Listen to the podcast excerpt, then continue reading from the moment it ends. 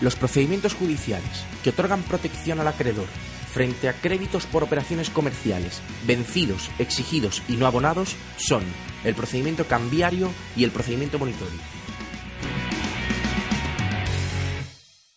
El procedimiento cambiario otorga una protección eficaz a los acreedores que no consiguen cobrar de sus deudores por la vía extrajudicial sus derechos. Este procedimiento tiene lugar cuando el acreedor tiene un documento formal de cobro, esto es una letra de cambio, un cheque, un pagaré, que no consigue cobrar. Mediante este procedimiento se solicitan judicialmente las cantidades adeudadas, los gastos e intereses que su impago ha generado y las costas judiciales, so pena de iniciar un procedimiento de embargo contra los bienes del deudor. El procedimiento es el siguiente. Llegado el vencimiento del pagaré o la letra de cambio, se presentará demanda de procedimiento cambiario ante el juzgado del domicilio del demandado, aportando el efecto impagado. En dicha demanda se solicita al juzgado el embargo preventivo de los bienes del deudor, para ello, llevamos a cabo un pormenorizado estudio de las propiedades del deudor, a fin de ponerlas de manifiesto al juzgado.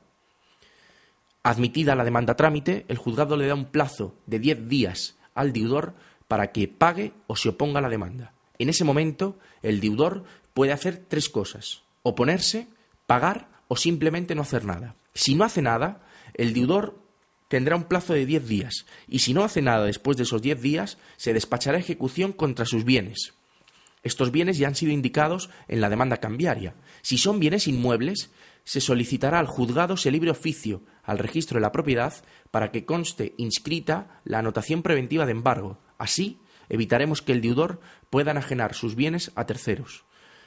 La otra opción sería pagar. Si el deudor paga en el plazo que el juzgado le otorga, tendrá que hacer frente a la deuda con sus intereses y a las costas judiciales que se hayan generado. Es decir, los honorarios del abogado del acreedor tendrán que ser abonados por el deudor.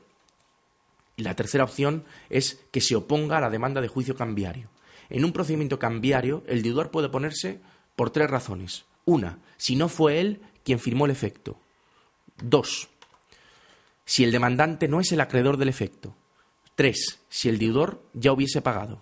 Esto quiere decir que el deudor no puede esgrimir más argumentos que estos tres. O sea, no se puede discutir el origen de la deuda, puesto que ésta es algo reconocido en el documento formal de cobro. Esto otorga más seguridad al poseedor del efecto comercial, porque o el deudor ha pagado ya, o no fue él quien firmó el efecto, o no podrá oponerse al procedimiento cambiario que incoemos contra él. Con todo, si se opone, el juez acordará la celebración de una vista para que el deudor exponga las razones por las que se opone, razones que, como decimos, no podrán ser más que las previstas por la ley, son las tres que hemos indicado.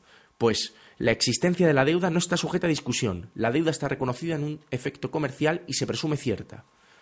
Acabada la vista, el juez dictará sentencia y esta sentencia tendrá valor de título ejecutivo.